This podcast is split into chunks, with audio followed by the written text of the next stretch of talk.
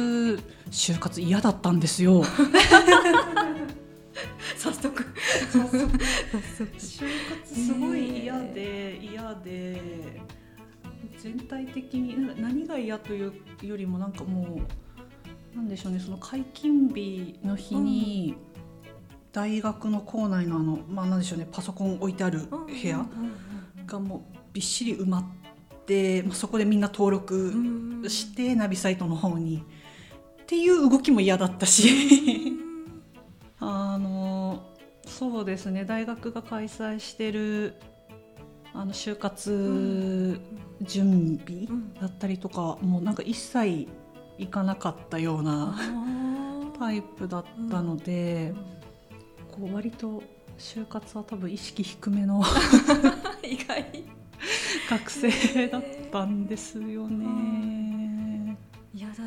みんな一斉になんか同じ方向にあ行く的なそうですね。のも嫌だったしなんかとはいえそんな一発目からいい会社引けるかみたいなところもありましたしなんかその特にやりたい仕事とか聞かれても困るしとか。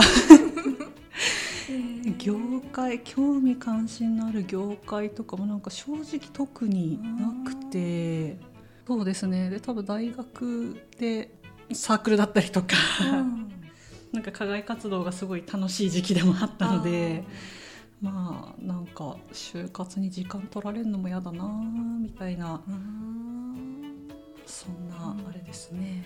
いやみゆきちさんってはいはい。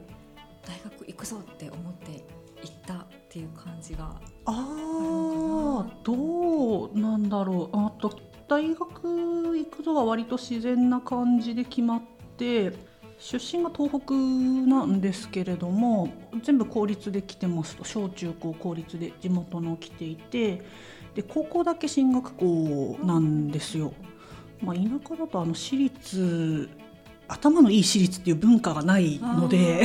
あー うんで、まあ、田舎なので結構荒れた中学だったんですね。でなんか自分で言うのもあれなんですけど多分小中ぐらいがピークですごい頭のいい子だったので、あのお勉強が得意だったんでまあそのまま、あと地元の進学校に行き進学率99%ぐらいのところなので、まあ、大学はまあ行くもんだよねぐらい。で結構大学自体はすっと行くっていうような決断でしたね。決断っていうほどの決断全くしてなくて、ですね。で大学もただ東京出てきたいなっていうのはあったので、首都圏でに絞って受けてましたね。じゃあ大学は結構スッとなんか行くもんだよね。当然だよねみたいな。そうですね、ので大学はまあ普通に行くもんだなぐらいの感覚で来ましたね、のでなんかその辺は高校の環境が大きいかなと思いますけど、そして就活を迎えてしまったら就活嫌って。そうなんですよね。就活ね。なんか大学の4年間がすごいこうモラトリアムっていう感じで、うん本当にのびのびとうん。あの楽しく大学生らしく遊んでおりましたので モラトリアム。そうですね。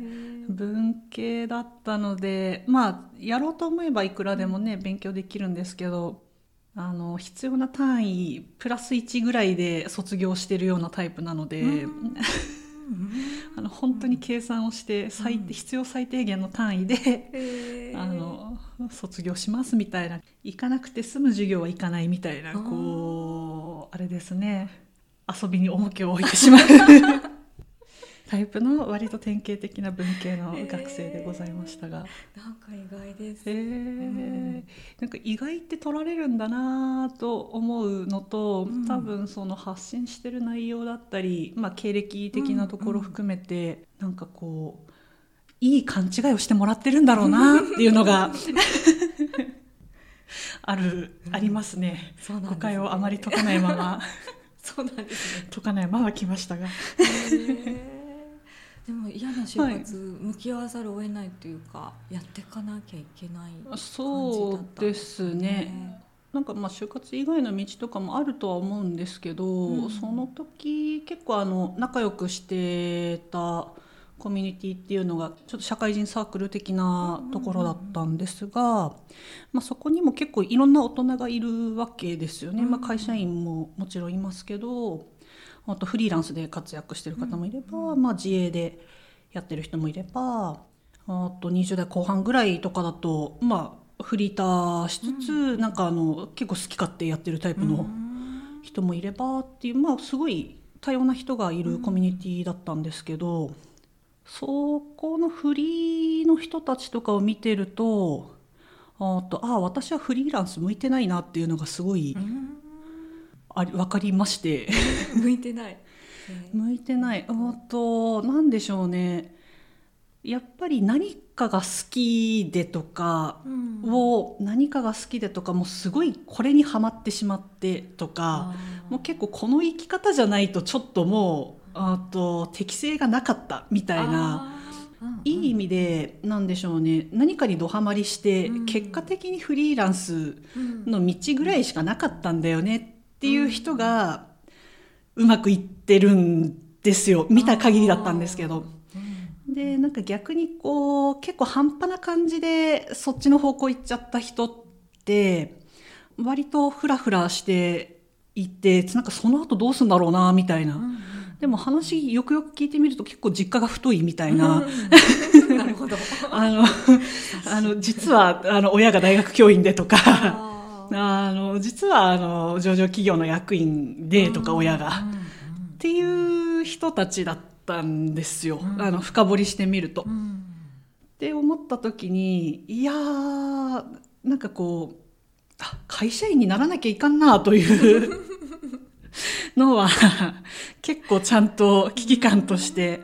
あーなんか多分フリーランスとかは向いてないだろうし逆にこうずっと遊び続けるのもあれはあれで絶対才能がいるので、いろんなもののストレス耐性だったりだとか、結構楽観的にどれだけ生きられるかみたいな、その才能多分そこまでのものはないなと思いいやーなんか安牌として就活はせんとなというのが、うん。なんかその人たちが結構周りに多様な人たちがいたのでう、んうん。割と、まあ、就活はまあ消極的だけれどもまあするはするかみたいな感じでしたね。うん。でただするんですけど あの用意どんでその日に登録とあかーの、なんでしょうねエネルギーは湧かないというか、んんそれ多分23日後に登録しても変わらんしなとか。うんちょっと消極的だったんですね。そうですね。どうやって乗り越えていったんですかその消極的な就活。ああでも意外とそのやり始めたらやり始めたで別にこうなんかそこまで辛いものでもなくっうん。て結局その新卒で入った会社って一番最初に内定もらったところにそのまま決めたっていうだけなんですよ。だけ？だけなんです。あの結局業界も決めてなくて最低限明らかに向いてないものだけは避けました。うんあの大枠で言うと一般職総合職みたいな、多分一般職向いていなくて、うん。すぐ飽きちゃううんのとあのちょっと給与的にもうちょっとお金欲しいっていうのがああったので、うん。まあ、総合職系。でなんか事務系の仕事だけは避けようぐらい。うんであとはなんか全国転勤がすっごい頻繁にありそうなところうん。とかだけは避けうん。て、そんなもんですね。うん。以外うん。で、まあ通ったら行ってもいいかと思えるところだけを受けるっていう。とりあえず感が そうですね。とりあえず感がすごいですね。各業界23社ずつ、うん。なんかつまみ食いしながら受けて、だからひどいですね。金融受けた翌日に IT ベンチャー受けてるんで、振れ幅が。振れ幅があのこう業界の志望理由とか答えられないんですけどのでなんかで基本的に、うん。あのほぼほぼ準備をしないで臨むみたいな面接、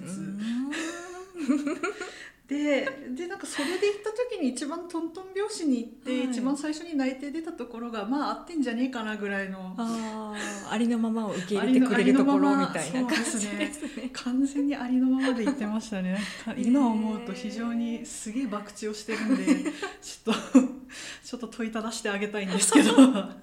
えー、意外。やっぱり意外。でそこが結果的に人材会社で,、うん。でそこで結果的に配属されたのが転職エージェントの部門でしたっていうだけなんですよね。初期キャリアって。まあ一番最初に内定出たしな。まあなもうあんま就活まあまあ他もまあいろいろ見たし、うん。終わるかみたいな。感じで終えましたね。一応後付けでいろんなこう、うん。ね、理由はつけましたけれども、うんうん。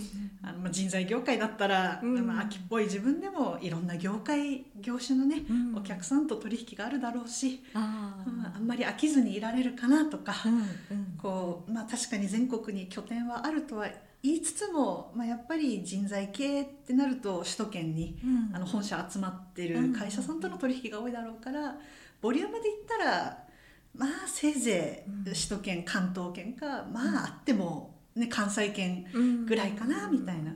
うん。もしかしたら東北の出身なのであるかもしれないけれども、まあ、それはそれでそっちで受けてる人たちがいるだろうから、まあまあまあ。いけるはずぐらいのこう 博打ですね。口 ぐらいのこう一応こうなんでしょうね。あんまり飽きずにうん。長く働けるかな、うん。興味持ち続けられるかな？ぐらいのこうこじつけはしたんですけど最後、でも他の業界も。就活ぐらいでしか訪問の機会がないと思って、うん。大手広告代理店とかもあの見学しに 電泊行きましたし。あとどこだろう。あなんかそんな感じですね。外資とかもなんか多分そんなうん。レベルで訪問したいとかで行きましたね。うん。アマゾンとかそうなんだ。社会見学感が。あすごい。なんか目黒のいいオフィスでしたね。なんかエレベーターもなんかこう段ボールのアマゾンで届くあの段ボールの形をしたエレベーターがあって写メ撮りながら。楽しんでましたね意外と。割と楽しんでましたね。あーあとやっぱ食品系はいろいろお土産がくれていい会社だなと思いながら帰ってきたりとかするんですけどやっぱりなんかあの落ちる業界は綺麗に落ちましたね。うん。イベント系の企画会社とかも受けましたけど、うん。なんかやっぱ興味ないんだなみたいなのうん。がありましたね。じゃあ自然に導かれるままに導かれるままにかそうですね。面接がいい感じにこう噛み合ってくれたのも多分あったと思いますし、そうですねいや一社目考えてなかったですね何もね、うん。意外。どんなイメージでした？なんか逆に。そういう営業とかが好きで、うん人と関わる仕事がしたいとか、うん支援するみたいあなおお仕事はいはいはいはい。好きなのかなって思ってました。戦略とか言葉が大好きなんだろうなってずっと思ってたので戦略立てて、はい。なんかこうそれを実行に移して結果が出る楽しいってなってる人なんだろうなって 思ってたんですよね。申し訳ない。なんかその過程も実際好きなんですけど、うんうん。あのなんなんでしょうね。多分出発点が違くて、ああの結果を出すのも好きですしその前に進んで階段登っていく動き自体は、うん。あの好きなのでその過程も好きだし戦略練ったりするのも好きなんですけど、うん。なんでしょうね。こうその高みに登っていくのが好きで戦略を練るのが好きなわけではなくて根本的にすごい怠惰な人間なので。好きな言葉とかがあの最小の努力で最大の結果を出すみたいなのがあの非常にうん。好きなんですね、うん。あのコスパとかすごい大好き。